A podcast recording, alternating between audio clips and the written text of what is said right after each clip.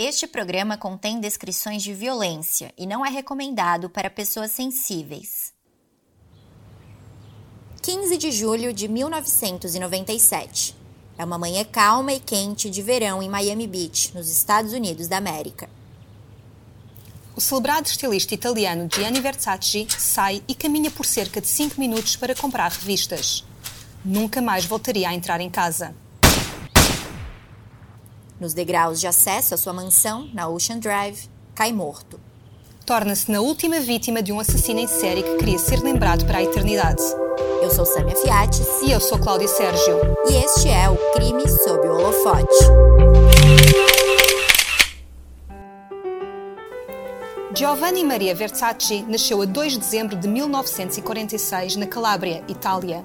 Filho de uma costureira, interessou-se cedo pela moda e com 27 anos assinou a sua primeira coleção. Foi em 1978 que abriu a primeira boutique em Milão. Os padrões diferentes e coloridos, inspirados na arte grega clássica, e as peças que misturavam luxo e sensualidade, logo se destacaram. A marca, que tem uma cabeça de medusa como símbolo, caiu no gosto das celebridades e tornou-se tendência entre modelos como Naomi Campbell e Linda Evangelista. Nos anos 1990, a inovação de Versace era celebrada mundialmente. Acho que quero ser lembrado pelo que farei amanhã. O que já fiz é aborrecido para mim.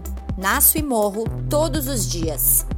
Estas são palavras de Gianni Versace numa entrevista a Charlie Rose em 1994.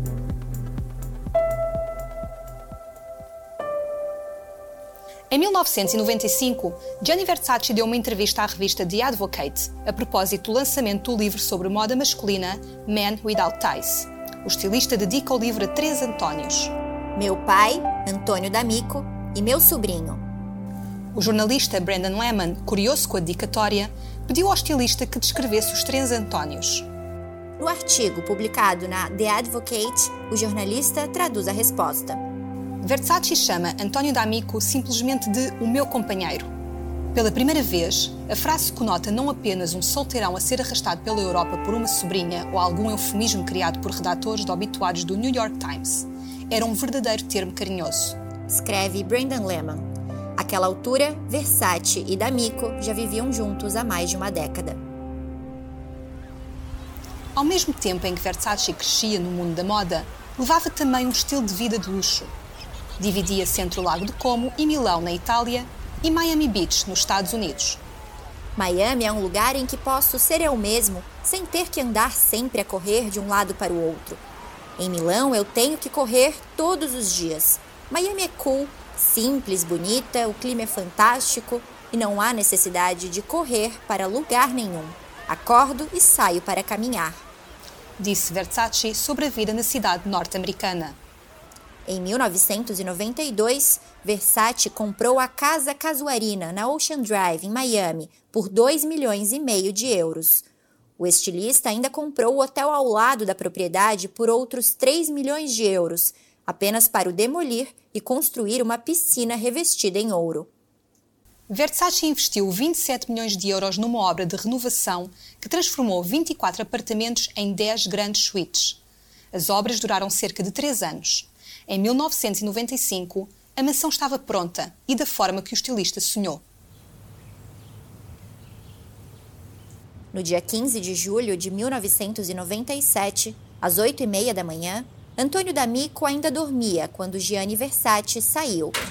Quando estavam na mansão em Miami, o estilista costumava ir até um quiosque comprar revistas e jornais italianos deixou a casa Casuarina, no número 1116 da Ocean Drive, e caminhou 450 metros até ao News Café, cerca de 3 blocos à direita da mansão.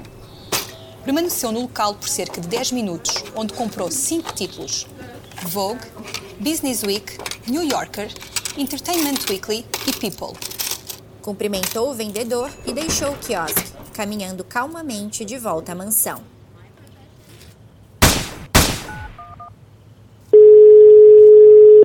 Emergency.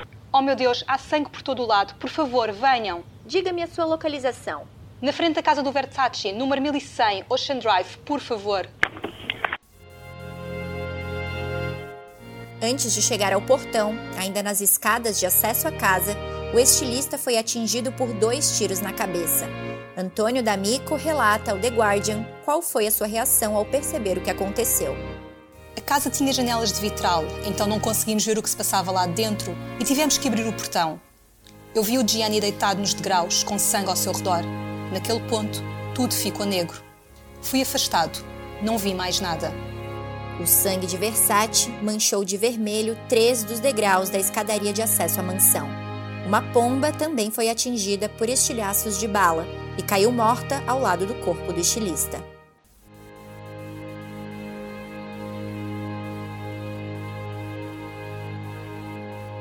A morte de Gianni Versace só foi oficialmente declarada às 9h21 da manhã, depois de ser transportado para o Jackson Memorial Hospital. Funeral do estilista, realizado na Catedral de Milão, foi um grande evento. Figuras públicas como a princesa Diana e o cantor Elton John foram alguns dos famosos que fizeram questão de estar presentes. Mais de duas mil pessoas quiseram dar o último adeus a Gianni Versace. Lázaro Quintana, um amigo com quem Versace tinha combinado jogar ténis na manhã do crime, já estava na casa Casuarina quando o estilista foi alvejado. Quando ouvimos o barulho, bang, bang, achava que era dos trabalhos que estavam a ser feitos no jardim, mas não era. Então corri para fora e o Gianni estava caído lá. O Antônio veio atrás de mim e disse: Quem fez isto? Conta Quintana ao programa 2020. Ao perceber que um homem fugia, Lázaro Quintana correu atrás do suspeito, mas parou quando este apontou-lhe a arma. O homem entrou num prédio que funcionava como garagem e desapareceu. Foi quando a polícia começou a caça ao suspeito. No prédio, que funcionava como garagem, não conseguiram apanhar o homem, mas encontraram uma carrinha vermelha. Ao lado do veículo estavam algumas roupas que pareciam ter sido descartadas. A matrícula indicava que o veículo tinha sido roubado em New Jersey, depois de o dono do carro ter sido assassinado. A polícia tinha um suspeito, o serial killer procurado pelo FBI, Andrew Cunanan.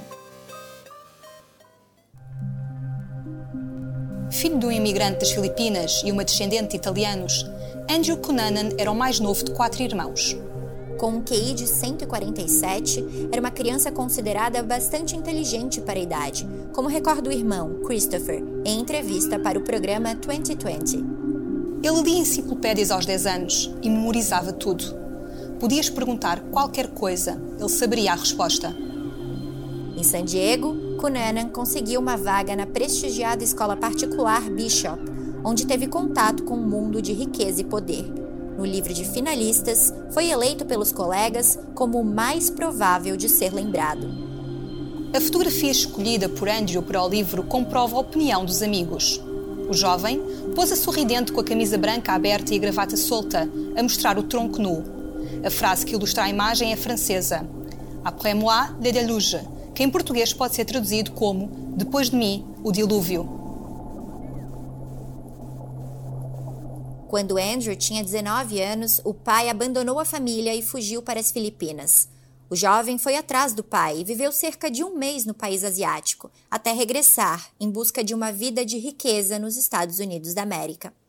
Queria ser rico, queria ser poderoso, queria ser admirado. Revela Eric Greenman, colega de quarto de Andrew, numa entrevista de 1997. Cunanan passou a mentir compulsivamente.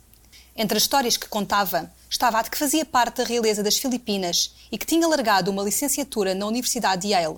E para viver a vida de luxo que desejava, Andrew Cunanan começou a prostituir-se. Entre 1995 e 1996, Andrew Cunanan, sob o apelido falso de De Silva, viveu um relacionamento com o magnata Norman Blatchford. O milionário aposentado pagava-lhe cerca de 2 mil euros por mês deu-lhe um carro e levava-o em viagens a Paris e Saint-Tropez. Os dois viviam juntos numa mansão em San Diego, mas mesmo assim, o jovem mantinha relações casuais com outros homens, como foi o caso de David Madsen, que conheceu em dezembro de 1995. O relacionamento entre Andrew Cunanan e Norman Blatchford acabou em setembro de 1996, depois de Cunanan fazer exigências extravagantes queria um carro de luxo novo e passagens de avião sempre em primeira classe. A esta altura, David Madsen começou a mostrar desinteresse no romance que mantinha com Andrew. Outro amigo de longa data, Jeff Trail, também parecia querer afastar-se do jovem. Longe do estilo de vida de luxo que desejava e sentindo-se rejeitado pelo namorado e pelo melhor amigo, Andrew Cunanan passou a consumir cada vez mais álcool e drogas. Em abril de 1997, comprou uma passagem só de ida para Minneapolis, onde viviam Jeff Trail e David Madison. Começaria ali um caminho de matança. Andrew Cunanan foi recebido a 25 de abril de 1997 em Minneapolis por Jeff Trail e David Madsen. O jovem ficaria hospedado uma noite na casa de cada um deles durante o fim de semana.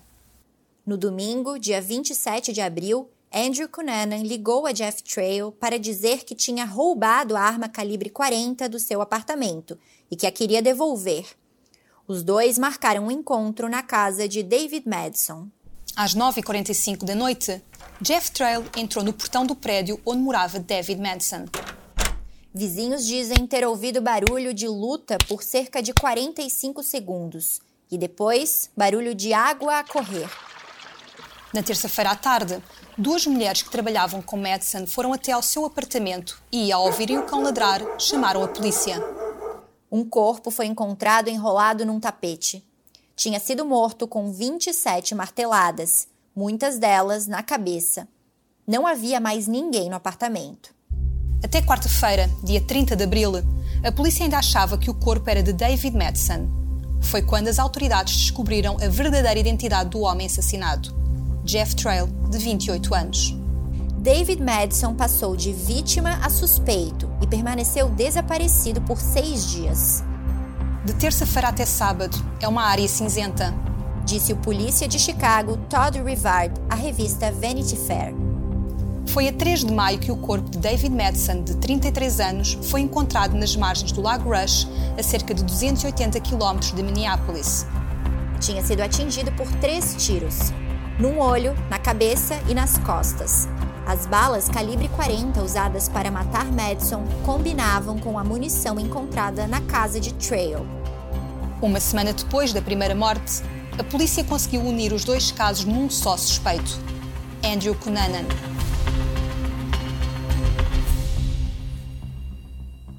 No dia 4 de maio, domingo, o corpo do milionário Lee Miglin, de 72 anos, foi encontrado na garagem de casa em Chicago, embaixo de um dos carros. Miglin tinha as mãos e os pés amarrados, o corpo parcialmente enrolado com plástico, papelão e fita cola. A cabeça estava envolta por fita cola com apenas dois furos nas narinas. As costelas estavam partidas e no peito tinha levado quatro facadas. A garganta foi cortada com uma serra de jardinagem.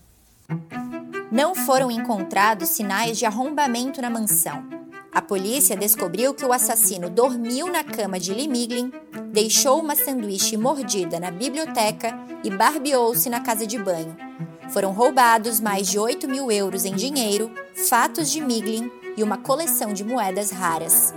Foi só na terça-feira, dia 6 de maio, que a polícia identificou a carrinha de David Madsen, estacionada perto da casa de Lee Miglin.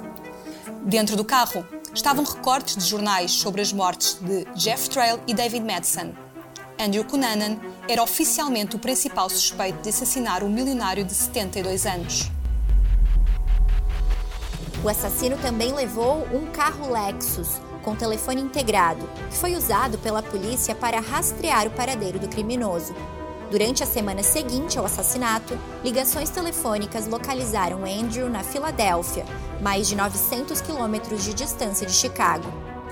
Mas quando a imprensa descobriu este pormenor das investigações e divulgou a informação, tudo mudou. Acredita-se que Cunanan ouviu que estava a ser rastreado através de uma notícia no rádio e abandonou o carro.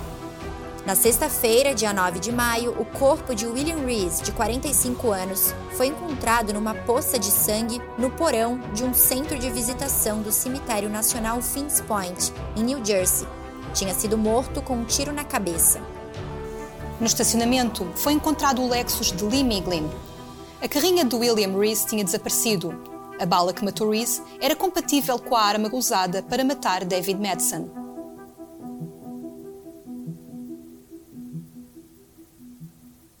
A 12 de junho, Andrew Cunanan foi incluído na lista dos 10 foragidos mais procurados pelo FBI. A esta altura, o jovem vivia desde 12 de maio sob o um nome falso, Normani Plaza, em frente à praia de Miami.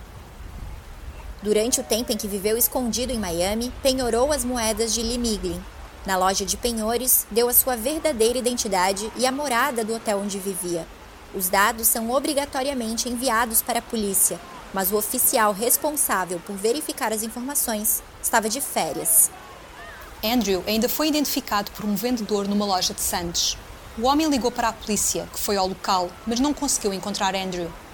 Na manhã de 15 de julho de 1997, Cunanan caminhou até a casa de Versace, aproximou-se e usou a arma de Jeff Trail para matar o estilista. Depois de atirar, fugiu pela Ocean Drive, entrou num beco à esquerda e depois à direita, onde foi filmado por uma câmara de segurança. Testemunhas viram-no entrar num prédio-garagem. A polícia procurou Cunanan por oito dias.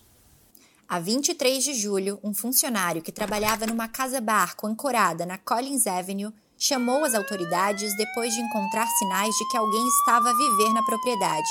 A casa ficava a cerca de 4 quilômetros da mansão de Versace.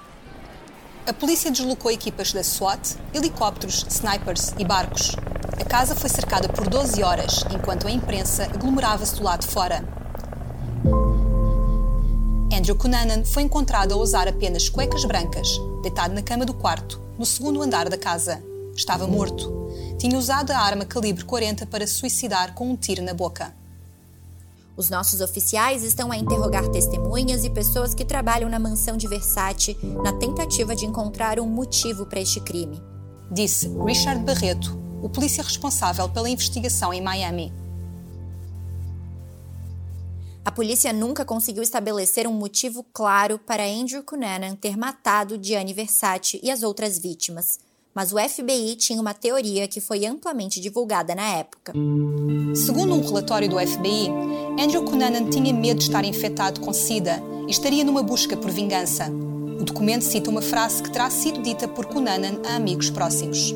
Se eu tivesse SIDA ou se alguém me infectasse, eu faria uma matança por cinco estados diferentes e levaria todos comigo.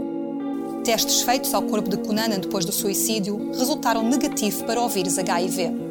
Nos últimos dois anos de vida, Versace viveu de forma mais reservada e surgiu muito magro em alguns eventos públicos.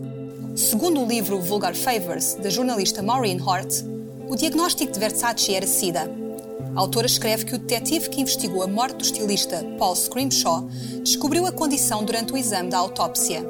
A família terá escondido a informação por medo de que pudesse prejudicar os negócios. Donatella Versace nega a teoria. Ele estava doente com cancro na orelha e é por isso que o testamento estava pronto e eu sabia de tudo, porque ele achava que ia morrer. Contou a irmã do estilista à New York Magazine em 2006. Donatella revelou ainda que Gianni curou-se apenas seis meses antes de ser assassinado.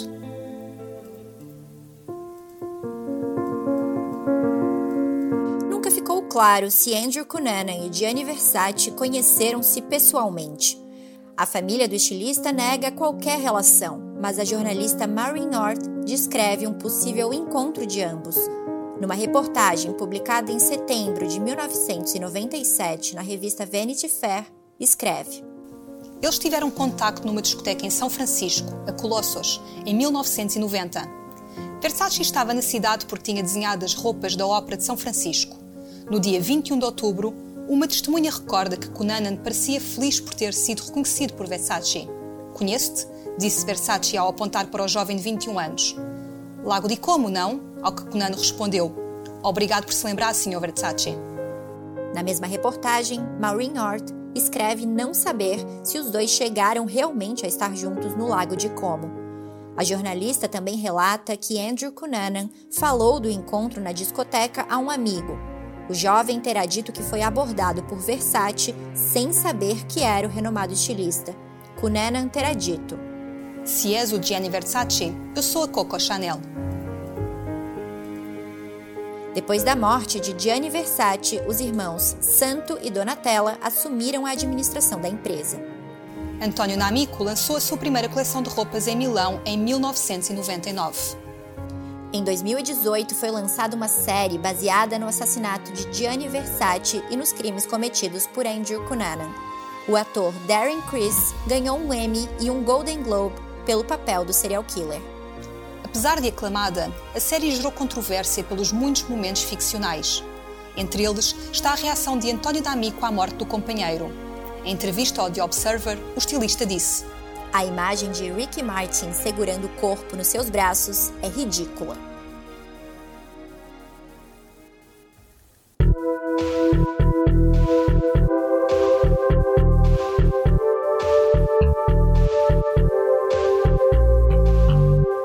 Sobre o Holofote é um podcast produzido pela equipa do holofote.pt.